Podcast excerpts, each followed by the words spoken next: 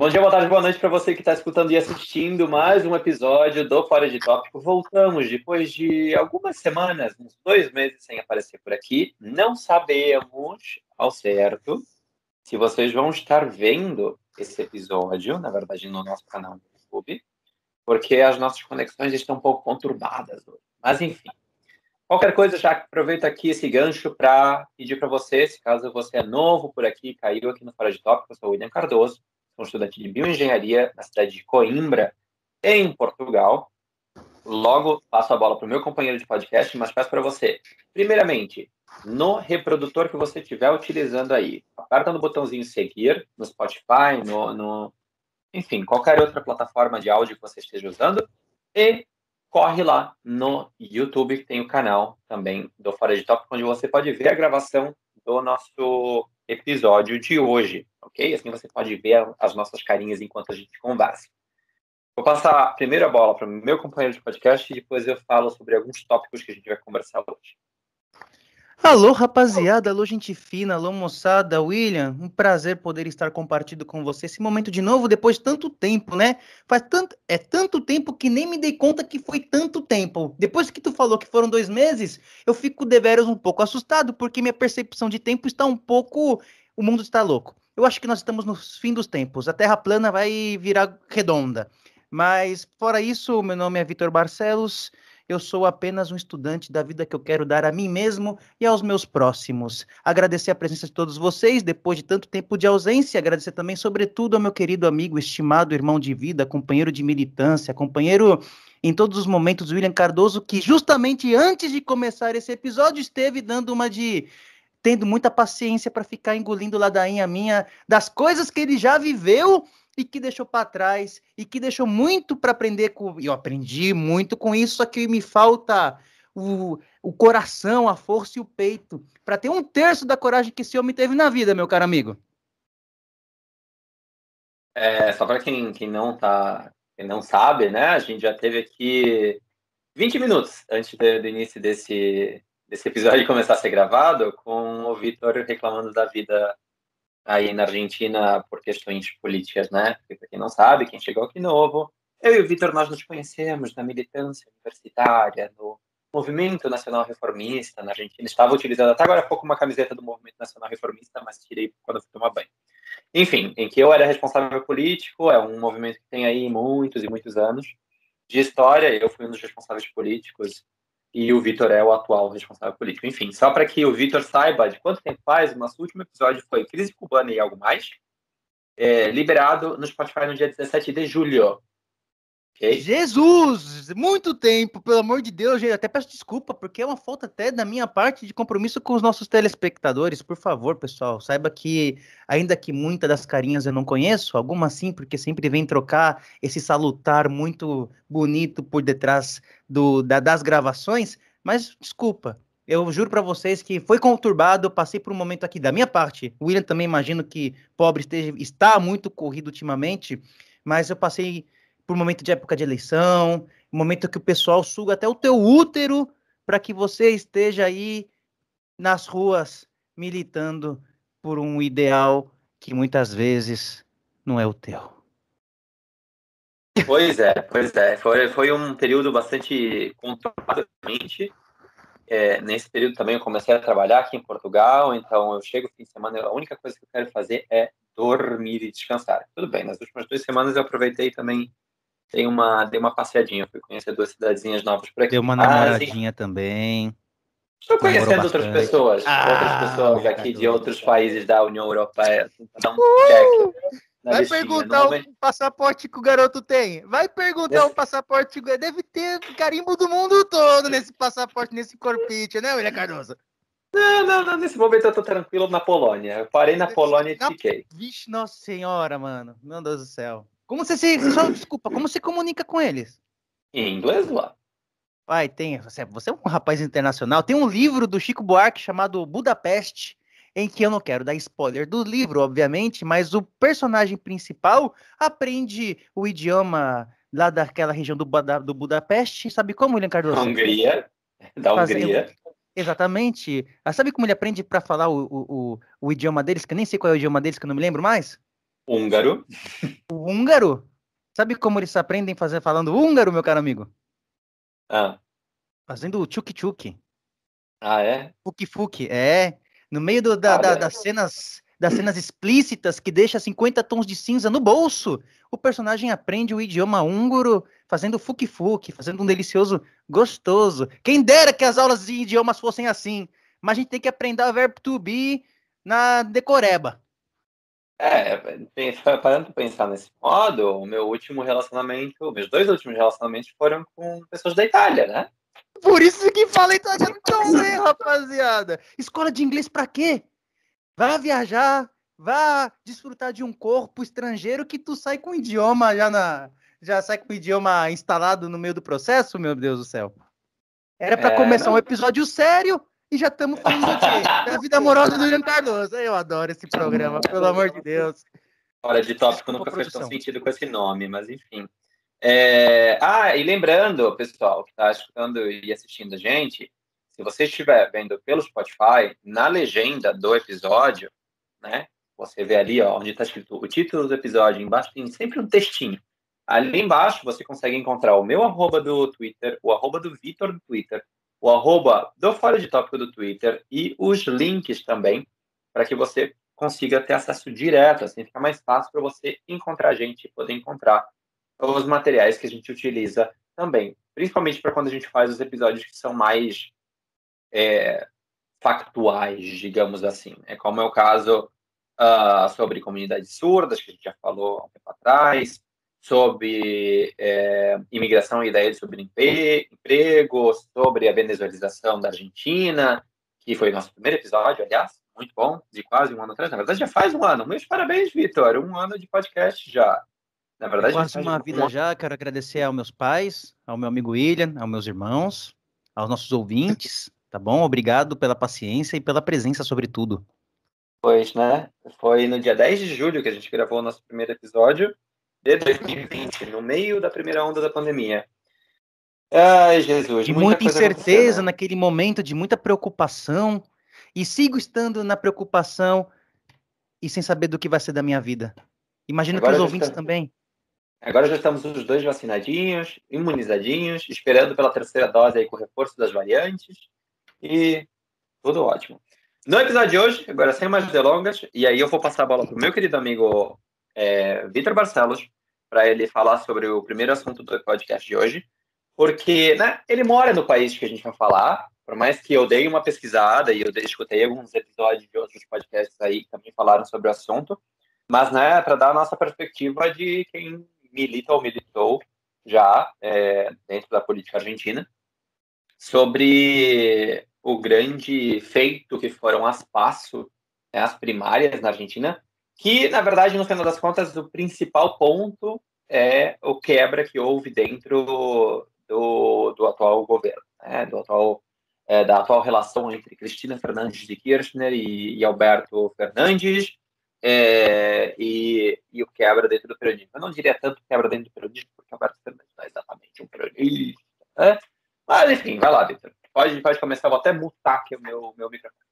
Perfeito, meu caro. Como você bem falou, grande, grande Las Passos. Dia 12 de setembro nós tivemos as primárias, as Passos Argentina, em que demonstrou a versatilidade a pluralidade do momento político que nós estamos atravessando aqui no país. Só para você ter uma noção da ideia, que a nível micro, comparando, por exemplo, com Rosário, que é a terceira maior cidade da Argentina, a lista para concejales, que seria, por exemplo, para vereadores aí do Brasil, não sei para você que vive em outro lugar, não sei como que seria em Portugal. Como é em Portugal mesmo, William Cardoso? Tem vereador aqui também? Aí também aqui, ó. Aí também tem vereador? Temos, temos, Exatamente. mas é um assunto que a gente vai falar daqui a pouco. Perfeito. 53 candidatos, William Cardoso, numa lista, numa boleta única. Você, infeliz, que é contra a urna eletrônica, você não sabe o que é isso. 53 candidatos numa lista de boleta única. Que você tem que fazer um xizinho. Imagina para fiscalizar essa tristeza. Você, militante político, que só tem que esperar o resto da urna. Não reclama. Pode falar, William Cardoso, por favor.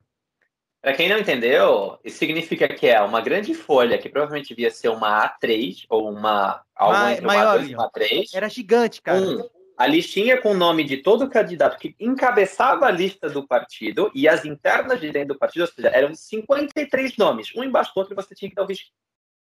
Exatamente. Imagina aqui para o meu partido, que é o Partido Socialista, nós integramos aqui a nível provincial e, sobretudo, a nível, falando da cidade de Rosário, né? Que a perspectiva de funcionamento político está diferente a nível de província.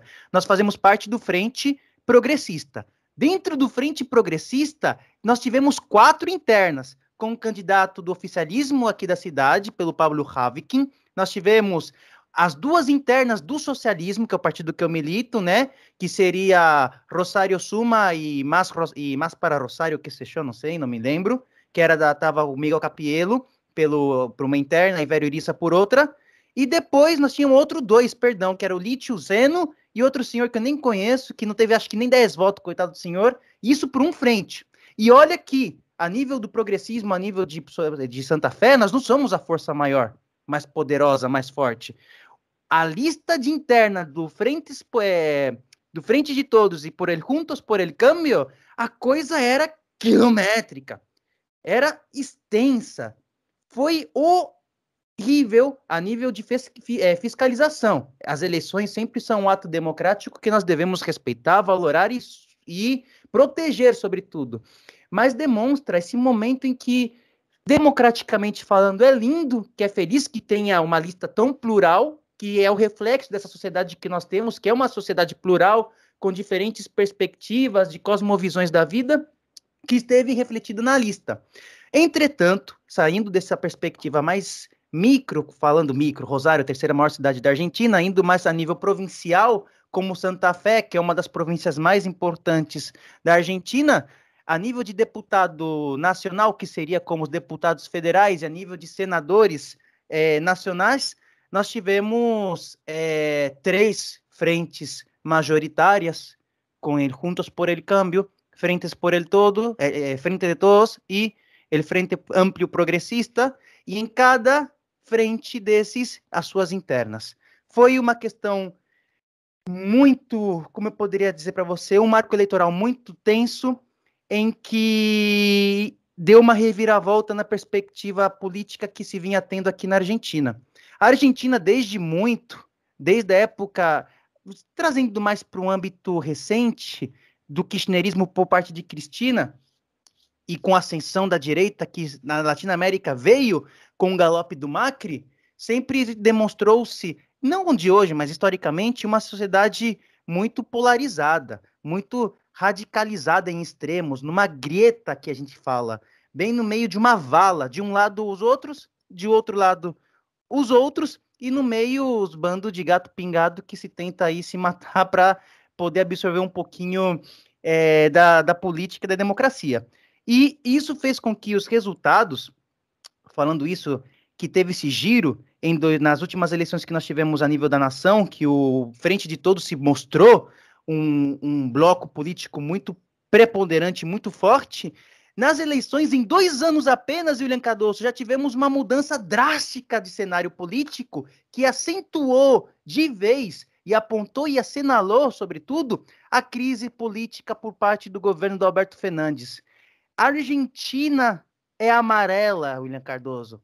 A Argentina, em províncias em que nós poderíamos dizer, comparado com aquele episódio que nós falamos do sistema político norte-americano, os Blue States, Aqueles estados azuis, que a gente poderia dizer, os estados celestes peronistas se converteram em estados amarelos. A Argentina, que nas últimas eleições, não contando, não estou falando das passos agora de 2021, mas nas eleições para presidente, para governador, era azul.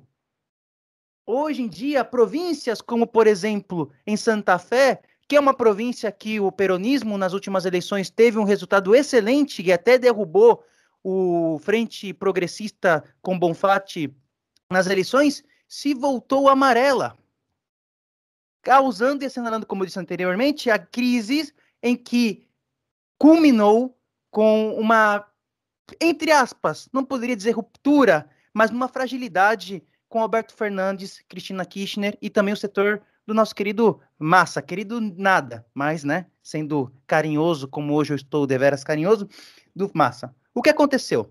Os resultados eleitorais, como eu disse, apontou para um crescimento vertiginoso e uma escolha por parte da população argentina pelo Frente Juntos por el Câmbio, que é um frente conformado por setores do PRO, por setores da União Cívica Radical, por outros partidos de direita, e que era o frente em que conformava, em que Macri se elegeu em 2015, em 2014, finalzinho de 2014 para 2015, é, nas eleições contra o Cioli. Depois, Macri não conseguiu se reeleger pelo desastre político que ele, que ele causou na Argentina, não só político, mas econômico também, e fez com que né, o peronismo voltasse. Eu só queria fazer um adendo, sei que eu estou falando muito e sendo muito redundante, mas a gente observa como o cenário político argentino, não só argentino, mas latino-americano, é muito instável, é cíclico. Mas além de ser cíclico, eu não seria uma, um círculozinho. É um negócio assim, sabe? Em dois anos, William Cardoso, a gente teve uma mudança pro, sabe? Para a direita voltando a crescer. E se a, se a coisa continua assim, e a, olha que eu estou falando, o que a Cristina está fazendo, da pressão que a Cristina está botando nas costas do, do Fernandes, em vez de lutar, trabalhar politicamente para uma unificação, ela fica pressionando, porque Cristina Kirchner é uma figura poderosíssima politicamente falando aqui na Argentina. Ela tem um peso como se tem o um Lula no Brasil. E o que ela está fazendo internamente, ela fez com que cinco ministros do Alberto Fernandes renunciassem.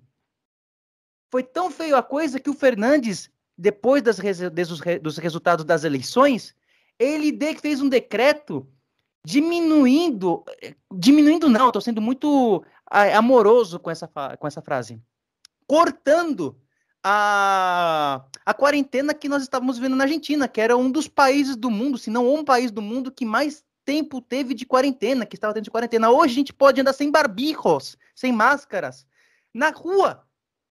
Agora abriram, dessa semana, as baladas para o pessoal ir tivemos a renúncia né, de cinco ministros, estamos notando mudanças vertiginosas do governo de Fernandes para tentar captar, para tentar dar uma volta agora em novembro, para poder diminuir ao menos, porque foram vergonhosas. Se notava no momento é, do discurso, do finalzinho do dia das eleições, a Cristina nem sequer quis cumprimentar bem o candidatos por, do Frente de Todos a nível de Buenos Aires, porque ela estava possessa de raiva.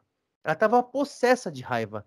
Porque vai entender o motivo pelo qual eu gostaria até de saber o porquê da Cristina Kirchner, num momento tão complicado e complexo que se aponta para o crescimento vertiginoso da direita na Argentina novamente, trazer uma ruptura interna no governo. Ou ela quer se candidatar para as presidências nas próximas eleições, ou ela está querendo amorosamente, apaixonadamente, querer provocar uma mudança dizer, como ela mesmo disse, escutar o povo, ou ela quer entregar o, o, país, o Brasil, ó, a Argentina aos braços da direita. Isso em uma proporção, historicamente falando, politicamente falando, eleitoralmente falando, um fracasso do peronismo e uma, e uma ótima eleição, infelizmente, por parte da direita a nível da Argentina, Elian Cardoso. Eu deixo para você aí falar, por favor, porque eu estou aqui inspirado e só falo abobrinha.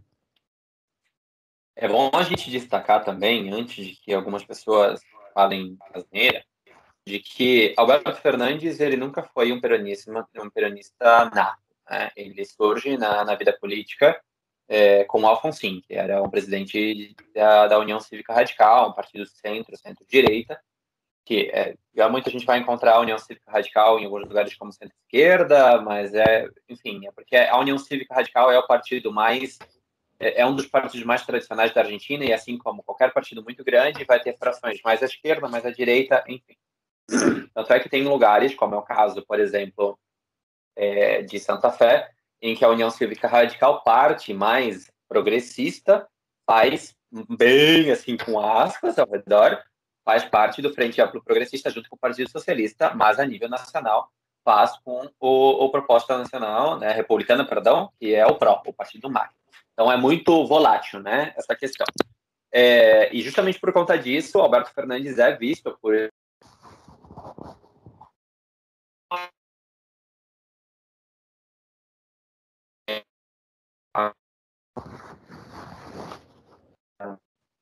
Por outro lado, também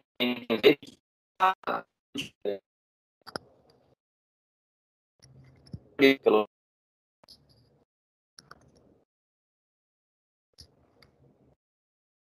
não seria ideal colocar a Cristina na cabeça, e sim como vice, justamente porque ela estava sendo processada e corria o risco de ser presa por questões de corrupção e tudo mais, que no final das contas não deu em nada isso.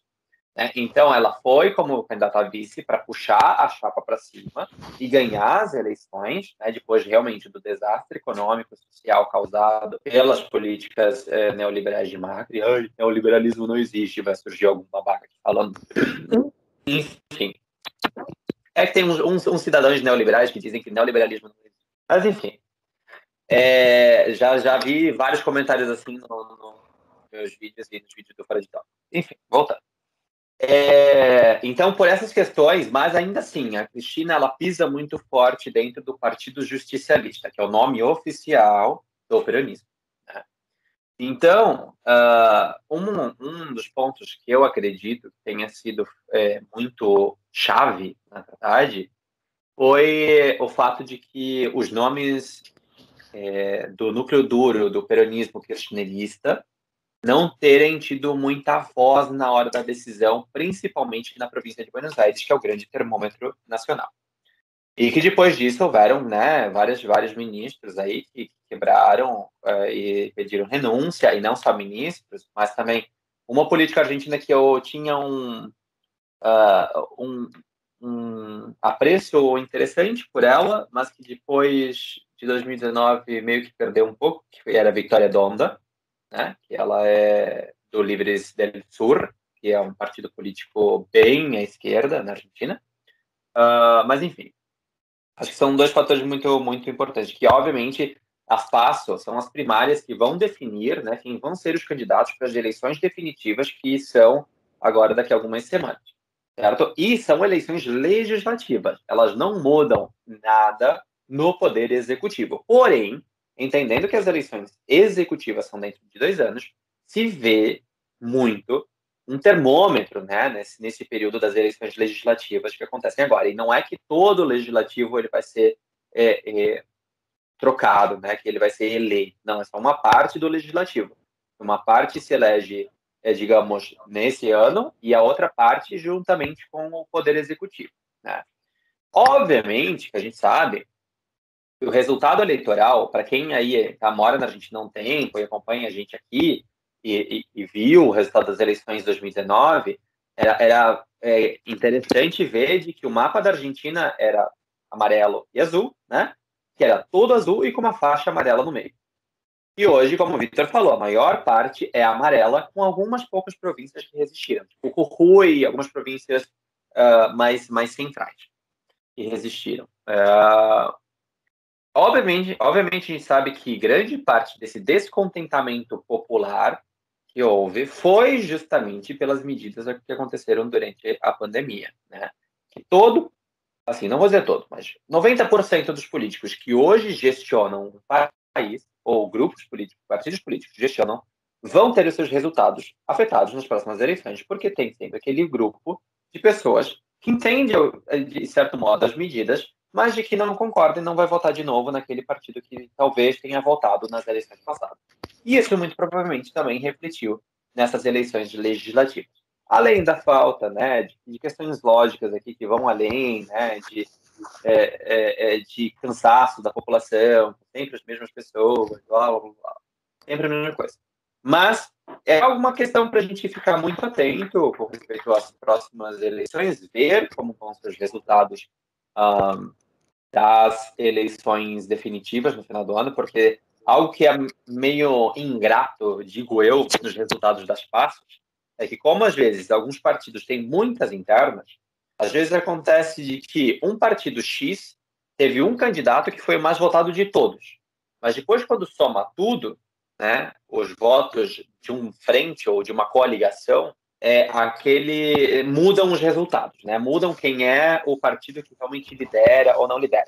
Então a gente vai ter realmente esse termômetro definitivo, ao meu ver, justamente quando forem as eleições definitivas. Mas, como eu falei, é uma questão para se ter aí em mente, para primeiro entender, né? Justamente remetendo aqui ao nosso primeiro episódio do podcast lá em julho do ano passado, quando a gente falou sobre venezuelização da Argentina dentro do próprio governo a gente, a gente encontra esse grande racha que existe entre é, partidos e políticos né, que são de uma esquerda muito mais radical ou de uma esquerda muito é, é, é presente e outros políticos que são mais centristas, como é o caso até do próprio presidente da República, né? como em alguns lugares vão se encontrar é, como os políticos é, rosados, né? não os políticos vermelhos, como é o caso de Alberto Fernandes nesse momento.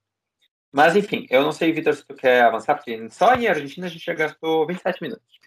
Não, tá bem. Só para finalizar, Will, é justamente essa mudança, né? É, com respeito aos resultados das eleições, um fato que eu, você comentando da UCR, por exemplo, me veio uma, uma anedota na cabeça muito interessante, por exemplo, porque a UCR, dentro do Frente Progressista em Santa Fé e em Rosário, deixamos.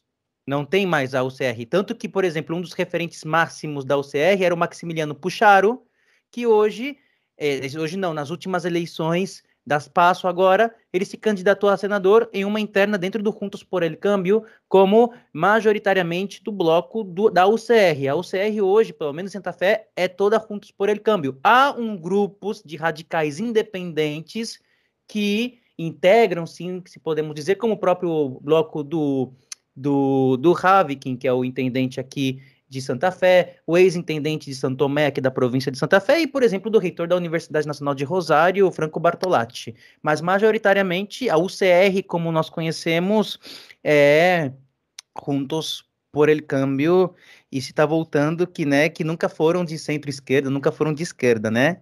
Irigoshin sofre, papai. Mas tudo bem, pode Pode seguir, William é, Cardoso. Só queria comentar. É, ah, é. e só para terminar, uma outra anedota. Uma, a gente vê, por exemplo, aqui só, é, só, quem é muito da política vai entender, mas eu quero compartilhar isso ao vivo com o William Cardoso. É, Capielo falando de Biner. É, e falando de lifts na campanha, porque todo mundo é que nem eu, eu, vi uma coisa falando que o socialismo aqui para, é, agora é o peronismo, sempre ressuscita os seus mortos nas campanhas eleitorais.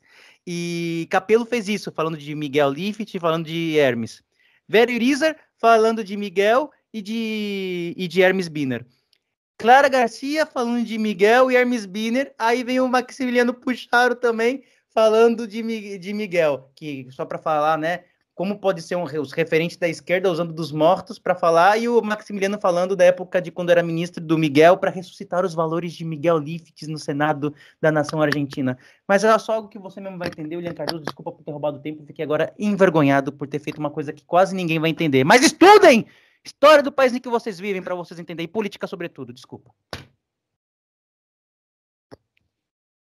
Pois é, pois é. é bom, é, me, me desculpo pela minha, é, pelo meu erro histórico, né? Que até 2019 a parte da União Cívica Radical fazia parte do frente a nível local, né? mas mudanças aí que acontecem. Mas agora falando agora de eleições, é, falamos sobre a Argentina porque é onde nós, onde o Vitor mora.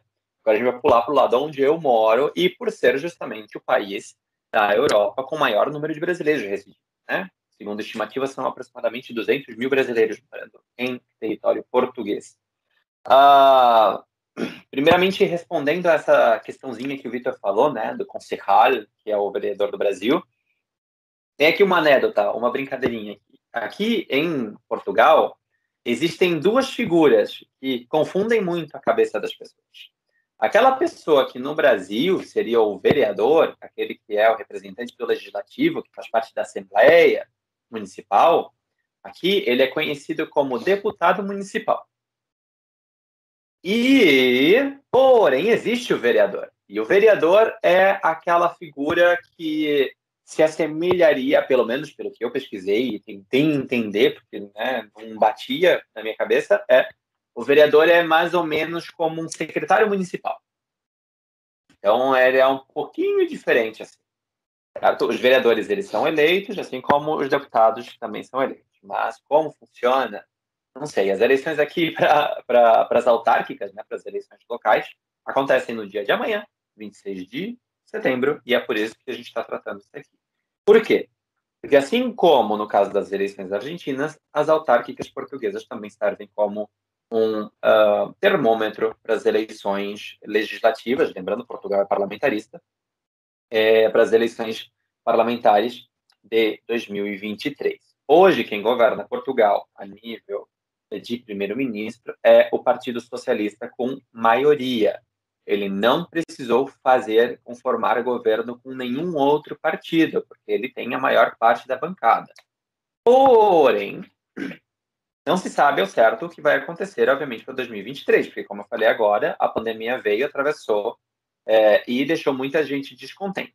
Mas, a diferença de muitos países, Portugal é o país com maior número de população 100% vacinada do mundo. Hoje, nós estamos chegando aos 85% da população 100% vacinada. É, e da população total, a gente está incluindo aqui, inclusive, até os recém-nascidos. Então, assim, da população apta a vacinar-se, né, dos 12 anos para cima, é, seria mais de 90% da população já está 100% vacinada aqui em Portugal.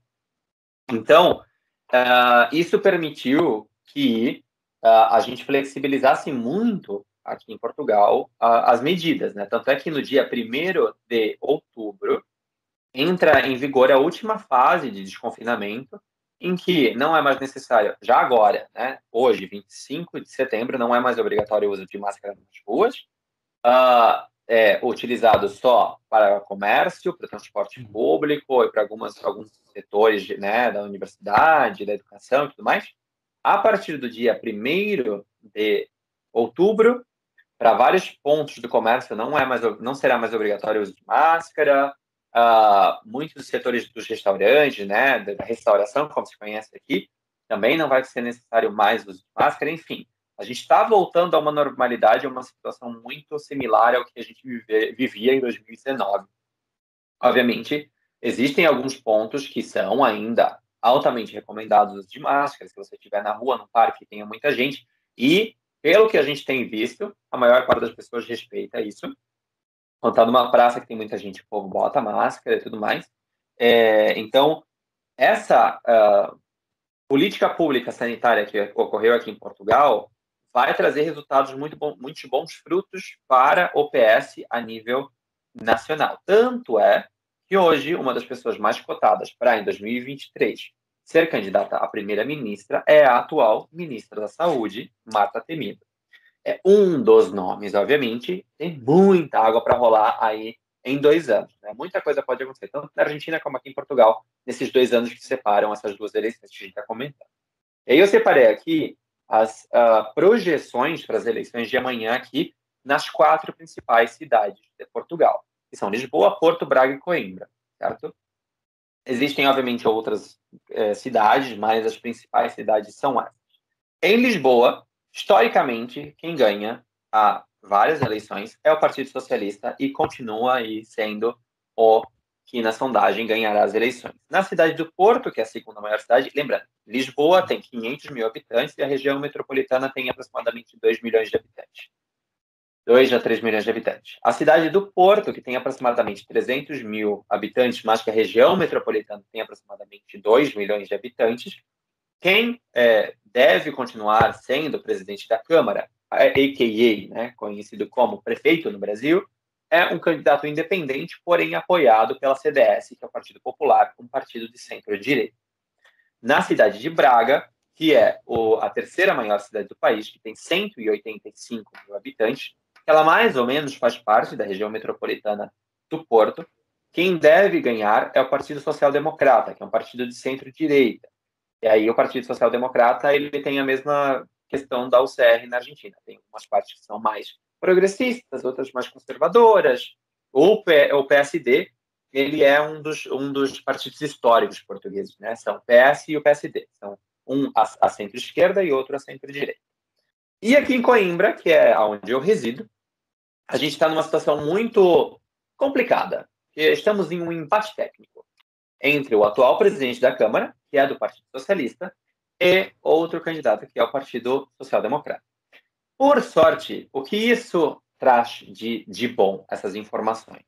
Isso significa que as maiores zonas urbanas do país não têm a presença nos principais pontos assim do ranking, né, da, do ranking não, da, da sondagem, né, das é, estimativas de voto, o partido chega.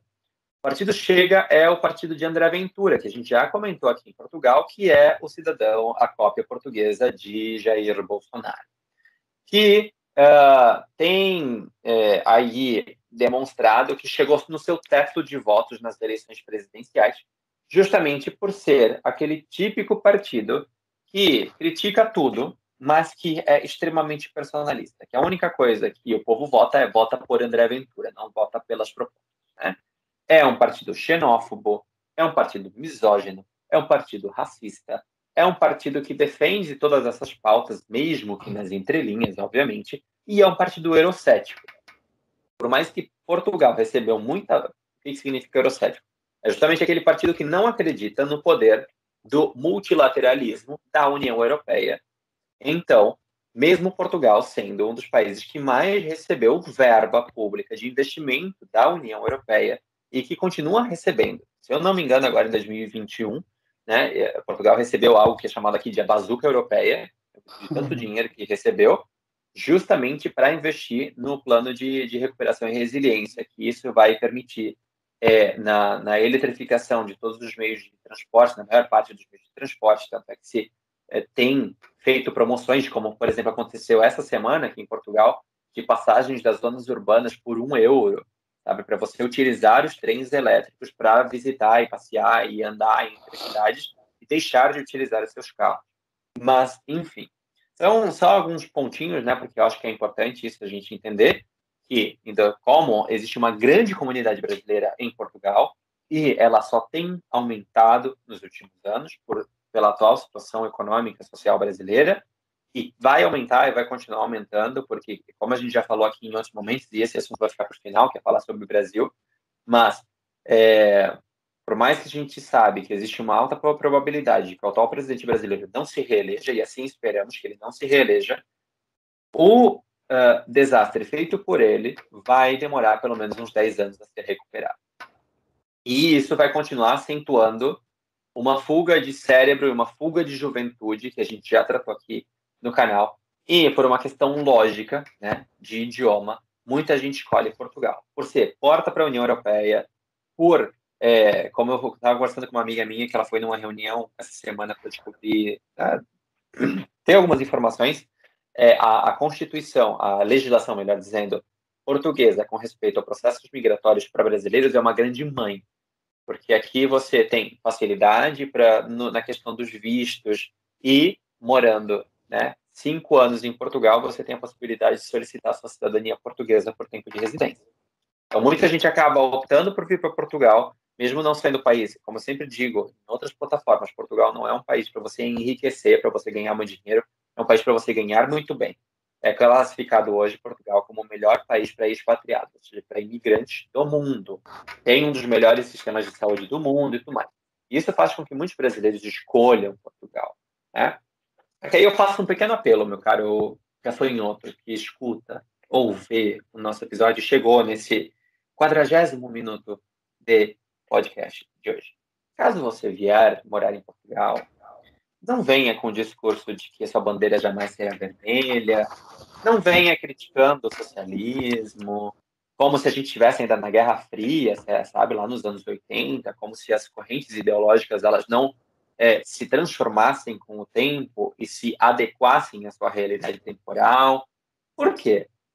Primeiro, porque você vai estar sendo um ignorante total, né? Porque só demonstra que você não tem a capacidade de pegar e estudar né, e ler um pouco. A gente não está pedindo para que você faça uma faculdade de ciências políticas, que nem a gente fez, mas a gente se dá o trabalho de pegar um livrinho aqui, né, usar um exemplo do que eu estou lendo agora, né, faço de uma brasileira, é, e saber um pouquinho do que acontece no Brasil, acontece no país que você está morando. E é muito feio você criticar tanto assim uh, outro país, é, outro outro sistema, né, outra corrente ideológica e escolher por livre, espontânea vontade. Né? Você critica, critica, critica o socialismo, critica, critica, critica a esquerda, mas você escolhe por livre, espontânea vontade morar num país onde o primeiro-ministro e o conselho de ministros é do Partido Socialista. É um pouco. Né? Não encaixa, não batem. Mas, enfim. E agora sim, continuando aqui, vou, vou, fazer uma passagem rápida por uma outra informação que eu disse para o Vitor que eu achava interessante a gente conversar hoje aqui, e aí depois a gente passa para o último tópico, para não ficar muito longo o episódio, que é, agora esse ano a gente tem as eleições uh, na Alemanha, né? Para a pessoa que vai substituir Angela Merkel como premier alemã. Por que, que eu acho que é importante a gente estar atento com respeito a isso? Porque nessa disputa que a gente vê hoje acontecendo, né, nessa grande guerra fria 4.0 que a gente vive, é, ou está prestes a viver entre Estados Unidos e China, a União Europeia tem tentado se colocar como uma terceira via, mostrando que o multilateralismo, né, que trabalhar em conjunto entre várias nações, é muito melhor do que trabalhar, ou do que tentar liderar só com uma, como é o caso dos Estados Unidos, por um lado, a China por outro. Não estou defendendo um dos dois, os dois estão errados em vários pontos. E também não estou defendendo a União Europeia num todo, porque a União Europeia tem uma visão muito neocolonialista em alguns aspectos também. Mas, assim, tenho que concordar que o, multi, o multilateralismo é a forma que a gente pode, consegue resolver muitos problemas, a diferença de pessoas que acham né, que o que importa é o nosso umbigo. É, e por quê? Porque a Alemanha, entendendo ou não, é a maior economia europeia. Tanto é que existem vários lugares que vocês vão conseguir pesquisar e ver de que se diz de que hoje o euro nada mais é do que o marco alemão, que simplesmente mudou de nome e, e hoje é utilizado em todos os países da zona do euro. E, justamente, é importante a gente saber né, a, a plataforma de campanha, a plataforma de governo da pessoa que pretende liderar a maior economia europeia. Com isso, a economia e a pessoa que vai empurrar ou direcionar de alguma forma, ou tentar direcionar de alguma forma, certas propostas dentro do Parlamento Europeu, né? do Parlamento, do Conselho Europeu, enfim, porque existem vários órgãos dentro da União Europeia, mas enfim, da União Europeia como um todo. E hoje, quem lidera as intenções de voto na Alemanha é um candidato social-democrata. Né? Hoje, Angela Merkel, para quem não sabe, ela é de um partido chamado CDU, que é um partido conservador, de centro-direita, cristão, é, e justamente não tem nada a ver com um partido de esquerda como o nosso presidente brasileiro insiste em querer taxar Angela Merkel. Mas, enfim, e justamente esse é, candidato, que chama Olaf Schulz, alguma coisa assim, é o Olaf, do, Frozen, ele. Uh, e é, ele vem aí numa crescente muito grande, por, pelo carisma, pela simpatia e por uma plataforma bacana. E uh, algo que tem chamado a atenção e que a Angela inicialmente não ia participar da campanha da CDU, mas acabou começando a participar justamente pelo fantasma comunista, né?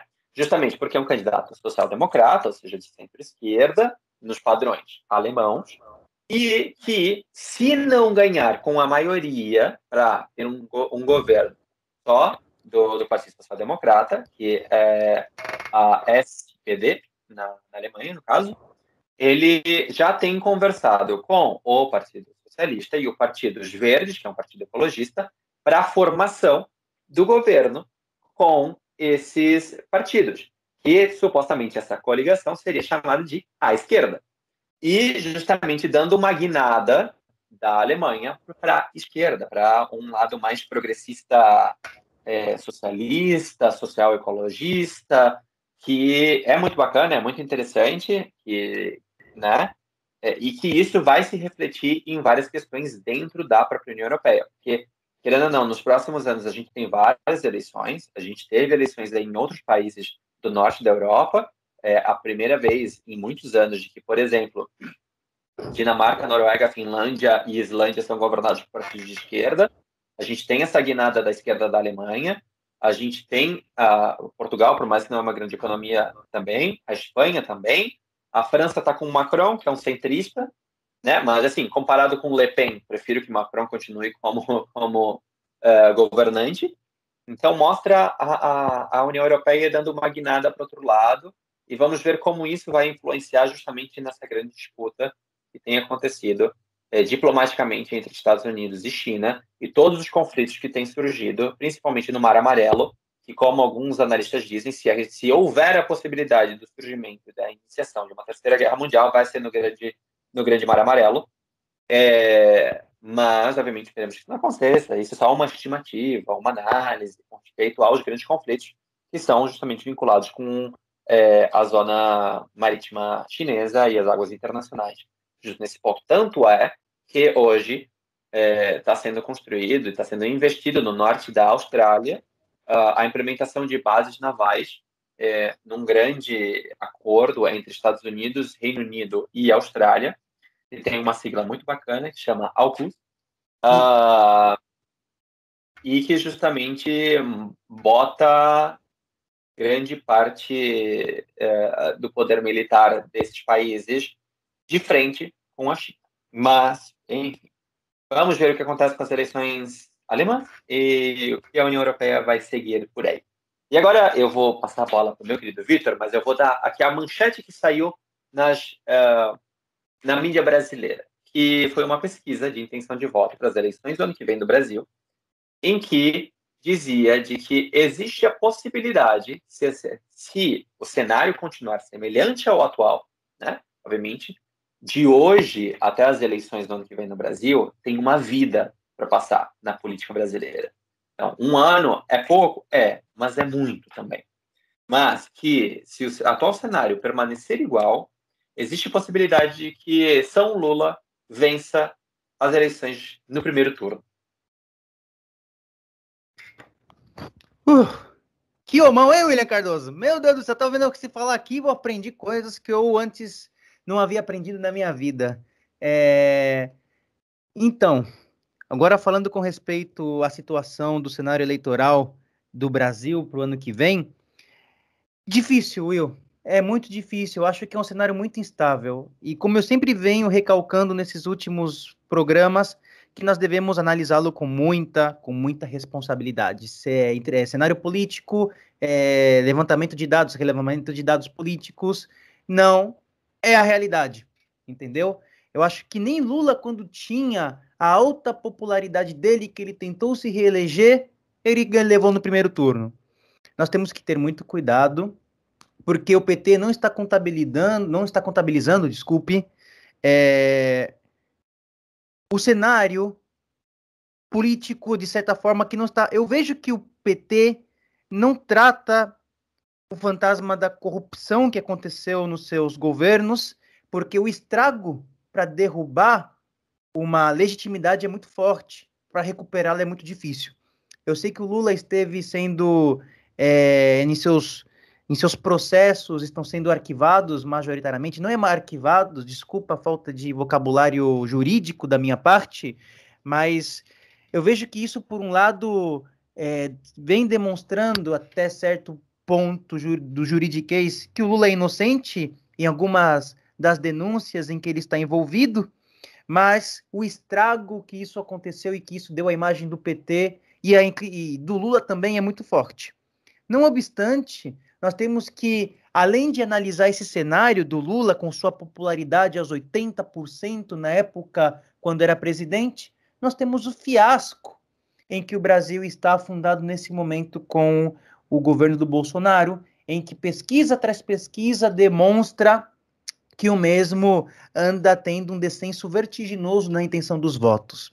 Só que eu tenho que tomar muito cuidado e eu tento de analisar muito, em diferença dos diferentes locais que eu, que eu vejo, em Twitter, em fóruns de debate, em grupos de militância, que o pessoal sempre leva para um lado a, a fervoroso, é, apaixonado do que a política. Né? Política não é jogo de futebol, a política ela é, ela tem que ser analisada. E Eleições não são gincana de escola.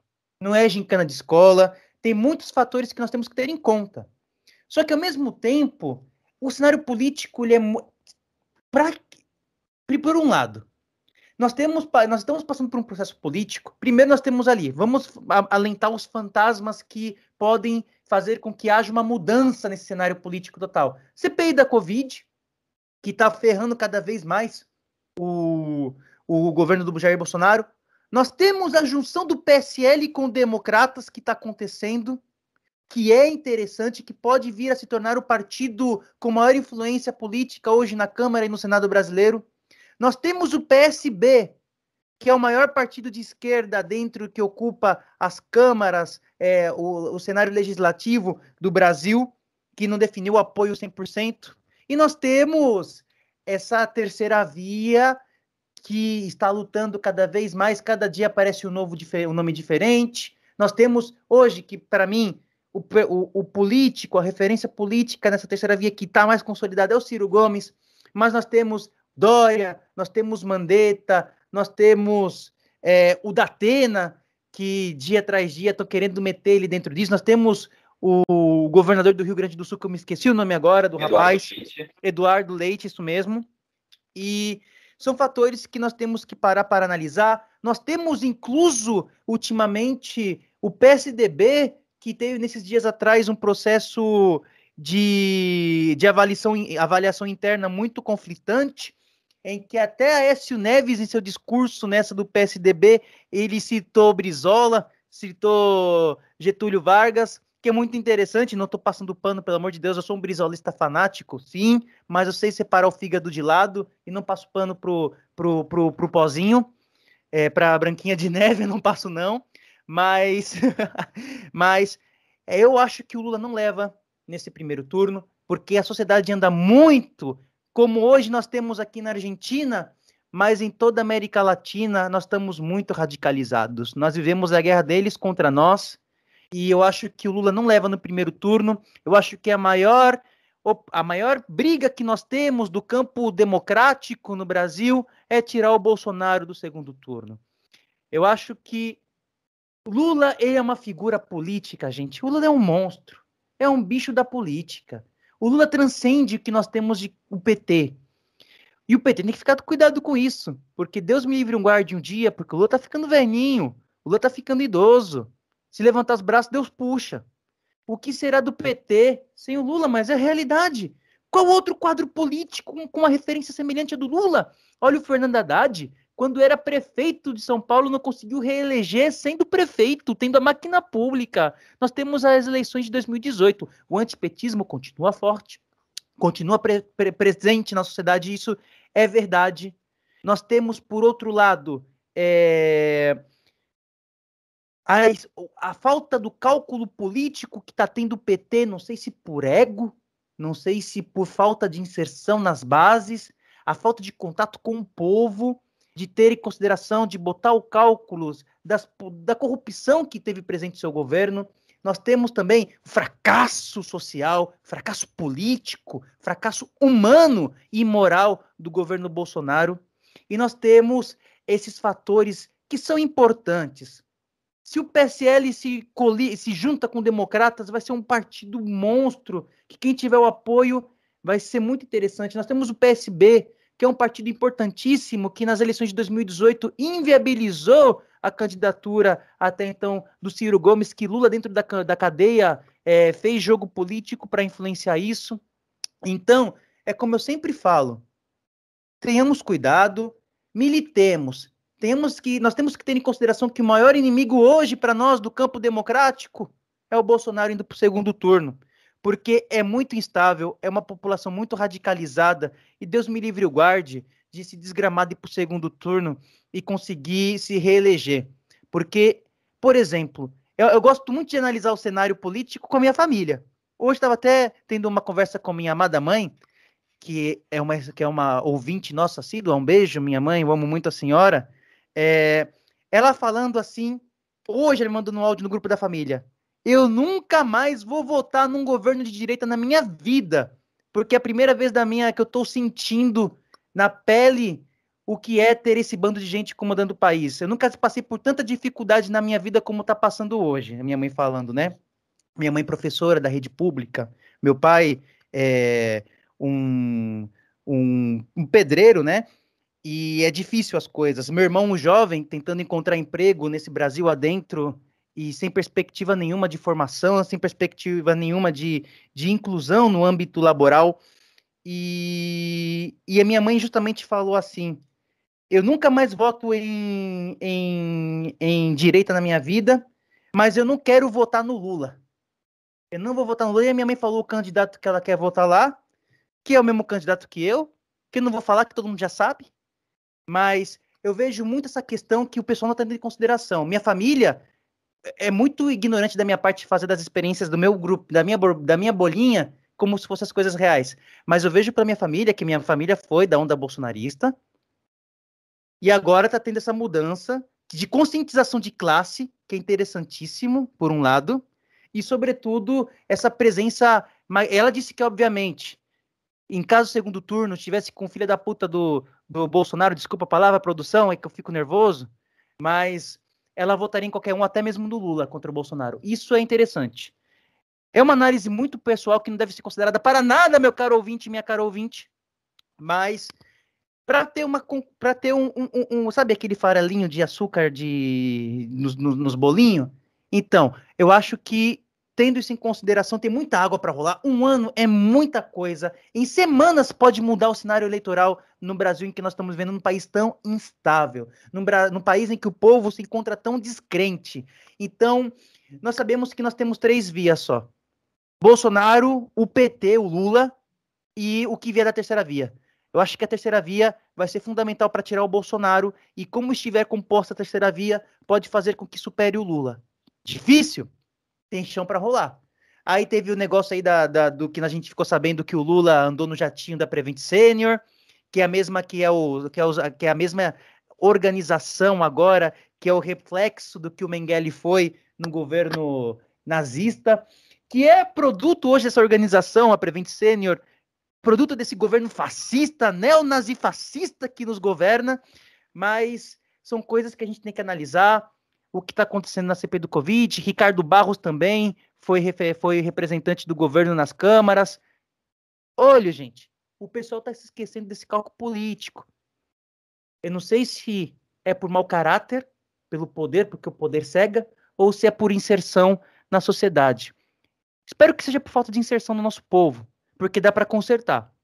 Eu não espero que seja por mau caratismo, por, pelo poder. Mas é isso que eu acho, Will. Não sei o que você pensa.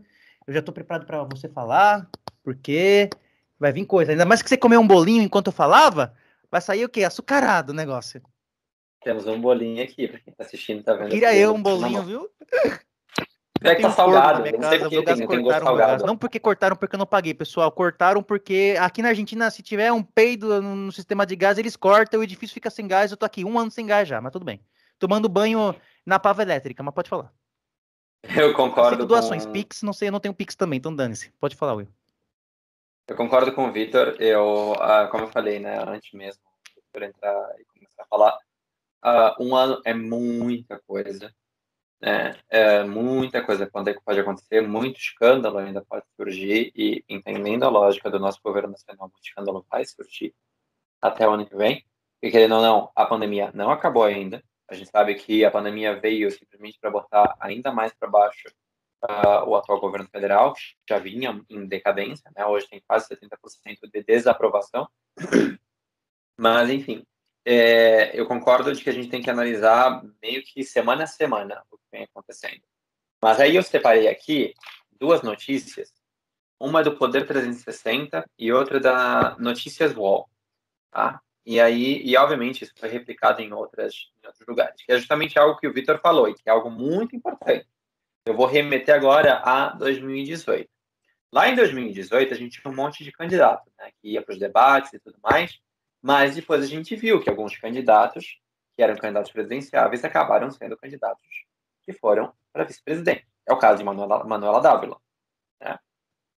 Então a gente tem que entender de que maneira essa terceira via ela vai se conformar justamente para tentar tirar Bolsonaro é, do segundo turno, que eu acho que esse é o, o, principal ponto. A partir do momento em que a gente conseguir fazer com que Bolsonaro não esteja no segundo turno, a gente sabe que é uma tarefa difícil, óbvio, né?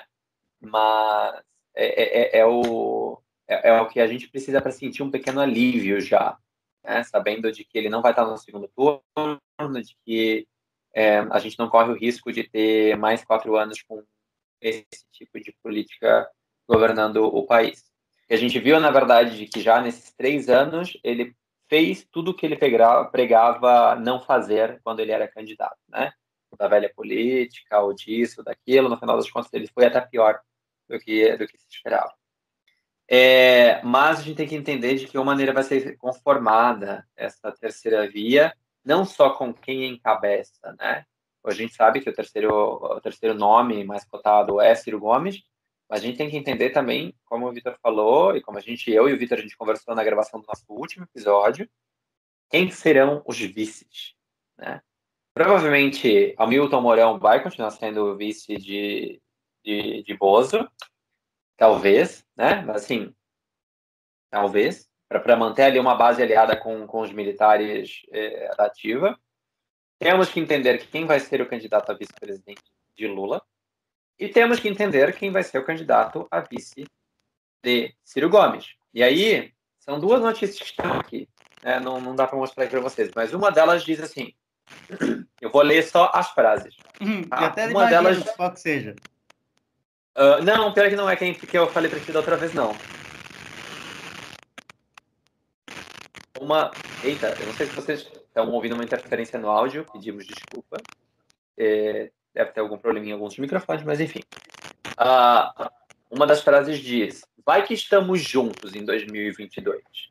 E o outro, que é a outra pessoa, diz: Acendo vela todos os dias. É um app do Mandetta? Exatamente. E vai que estamos juntos para 2022 da, da Atena, não? Não.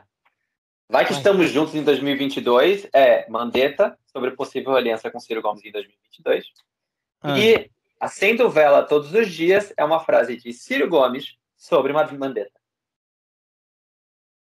Interessante. Então, a gente tem que ir analisando. Obviamente, e não dá para a gente assinar aqui e dizer que Mandetta será o candidato a vice de, de, de Ciro, porque pode mudar. Mandetta, se não me engano, é quinto ou sexto nas pesquisas mas que querendo ou não, se fortalecem juntos.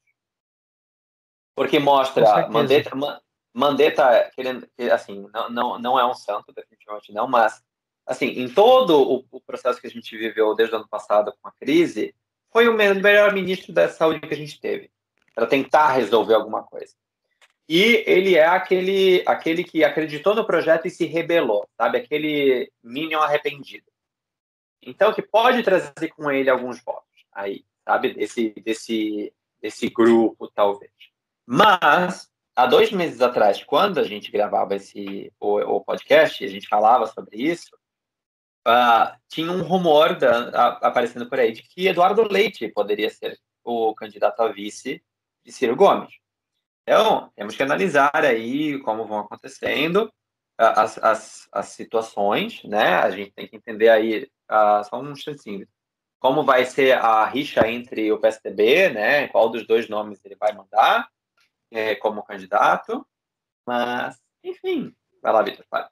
Eu só queria dizer também que dentro desses rumores, recentemente saiu uma, uma questão do Datena falando assim com o PSL, que era duas coisas, porque como eu falei, o PSL e o DEM estão por juntar-se, o Mandetta ele é do DEM, se eu não me engano, isso tem uma reviravolta interessante no cenário, porque o Datena está sendo cotado, e o Datena é o político, entre aspas, em que é o primeiro lugar da segunda intenção daqueles que vão que querem ou que iriam votar no Bolsonaro. E ele falou: ou no PSL eu vou para presidente, ou eu vou para ser vice do Ciro. Falou isso. Que isso daria uma mudança drasticamente no cenário. Olho, você, você, petista, amigo meu, eu amo você. Datena foi filiado pro PT por 23 anos, só para te avisar, tá bom? De sua vida. Datena, como vice do Ciro, ia dar uma mudança drástica no cenário, na, cap, na, capa, na captação do votos de bolsonaristas arrependidos, assim como Mandetta, mas muito mais potencializado, e principalmente, Datena é do estado de São Paulo, e Datena, o estado de São Paulo é um estado do, que determina são, eu diria, às vezes eu brinco, né? Às vezes a política do café com leite vigente até hoje, né? Porque dois colégios eleitorais muito importantes para o Brasil é Minas Gerais e São Paulo. E é muito interessante ter o da, se o Datena acontecesse, se o Datena fosse, óbvio que eu tenho minhas divergências, caro pessoal, eu não estou passando pano, mas é política. É o que eu estava falando pro, pro William hoje. Ninguém ganha política sozinho, política é arte de tragar sapo.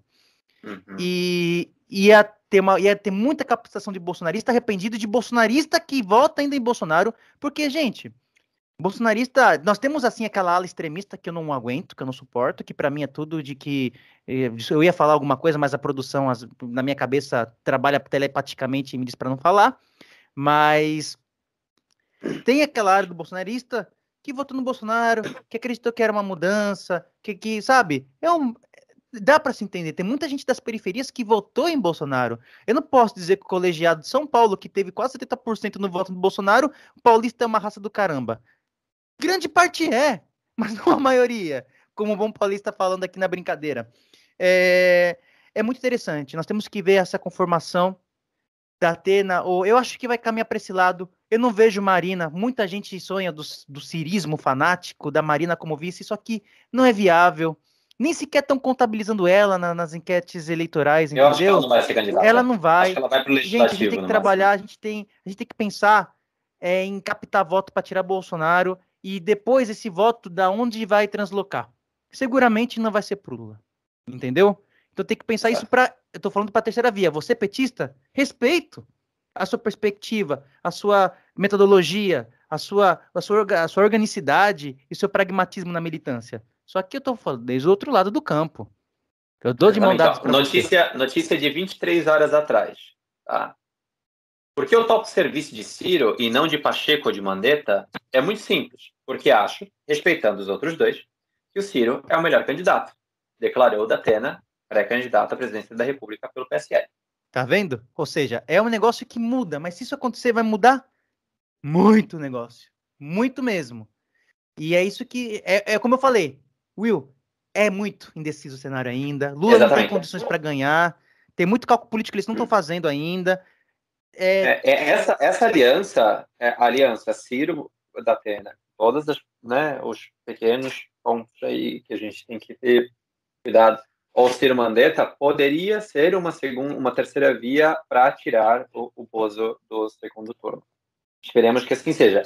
É, e aí eu faço aqui uma analogia a você, meu caro militante de esquerda, que é, não entende de que política é, se faz é, construindo agenda com outros espaços políticos e que se constrói na base do diálogo.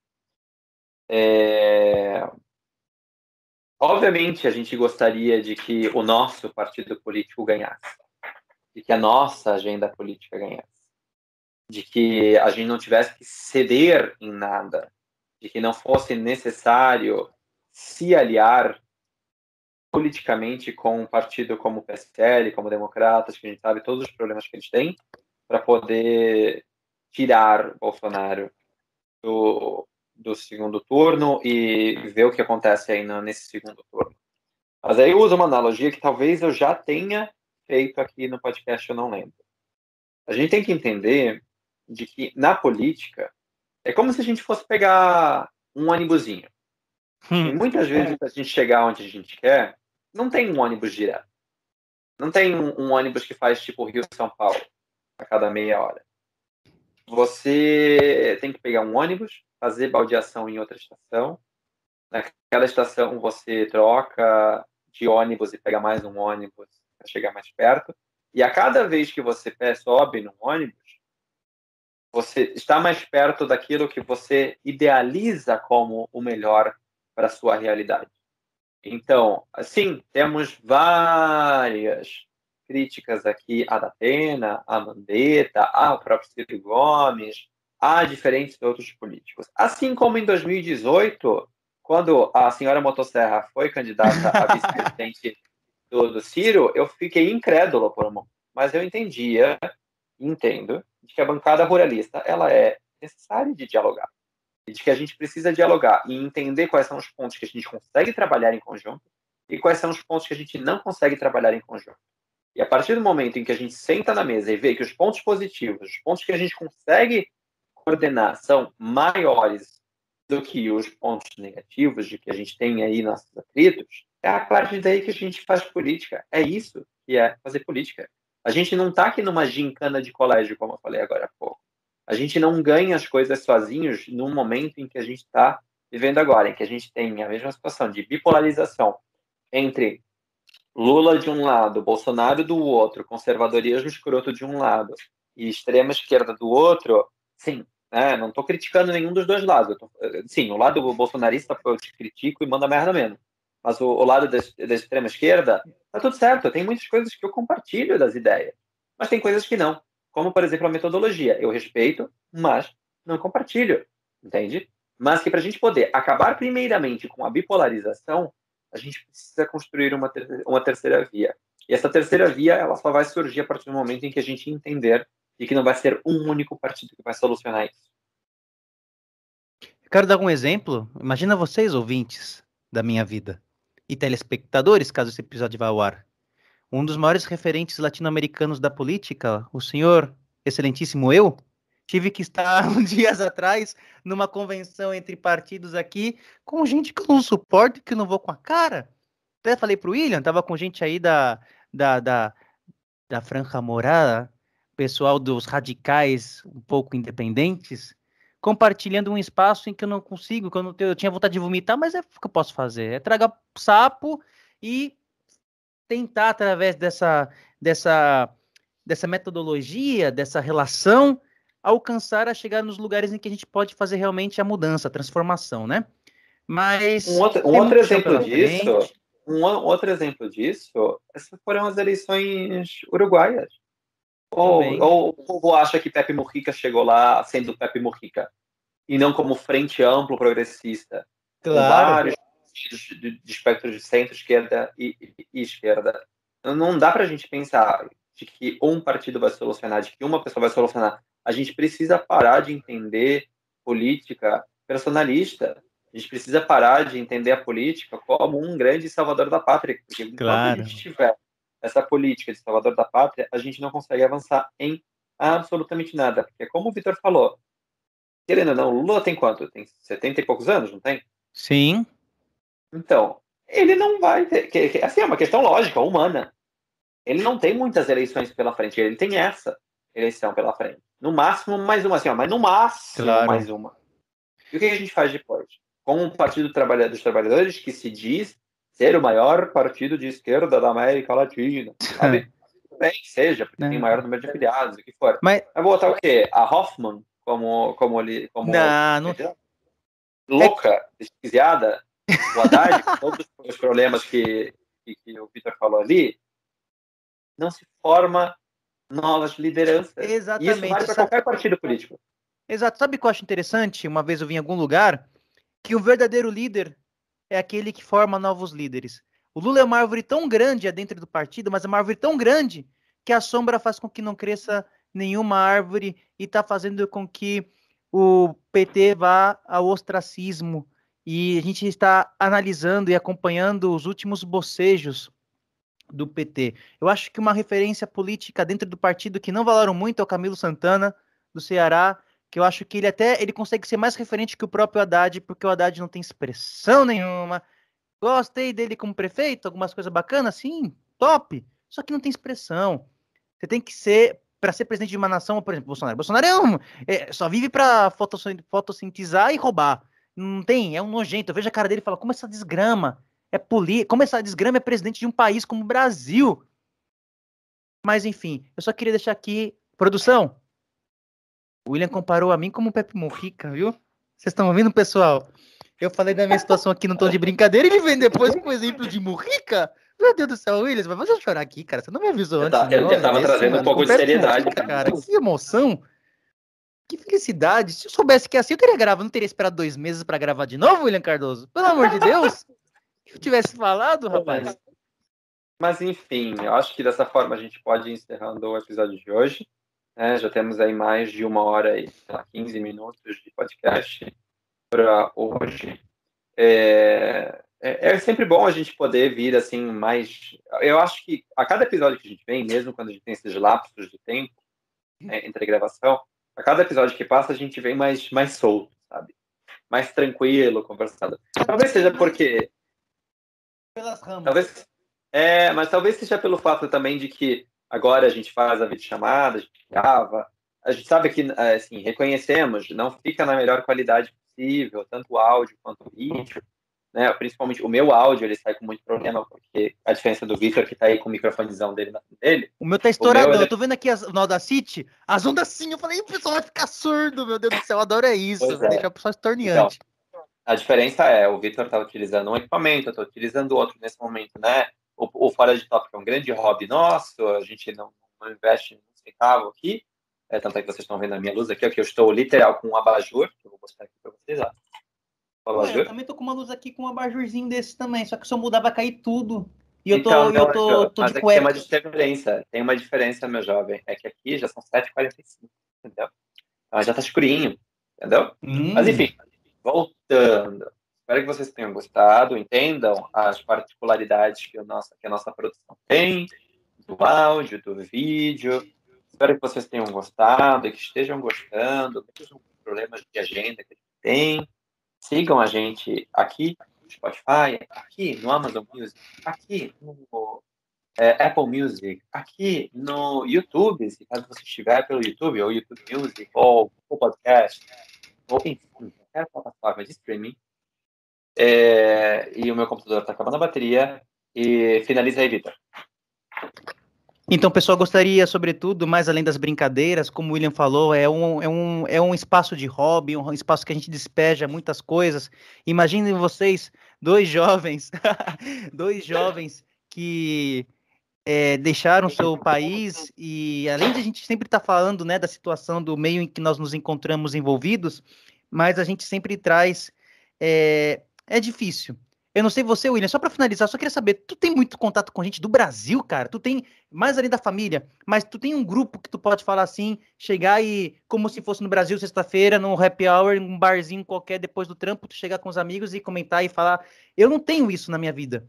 Eu sou uma pessoa não. que, os únicos brasileiros que eu falo, sinceramente, é a minha família, minha mãe, meu pai, meu irmão, minha irmã, e você e os garotos que eu vivo aqui no meu apartamento, que nem conversar política, converso com eles porque tem um que é terraplanista. Eu amo ele, mas não dá para conversar política com terraplanista porque as ideias não passam do domo, tá ligado?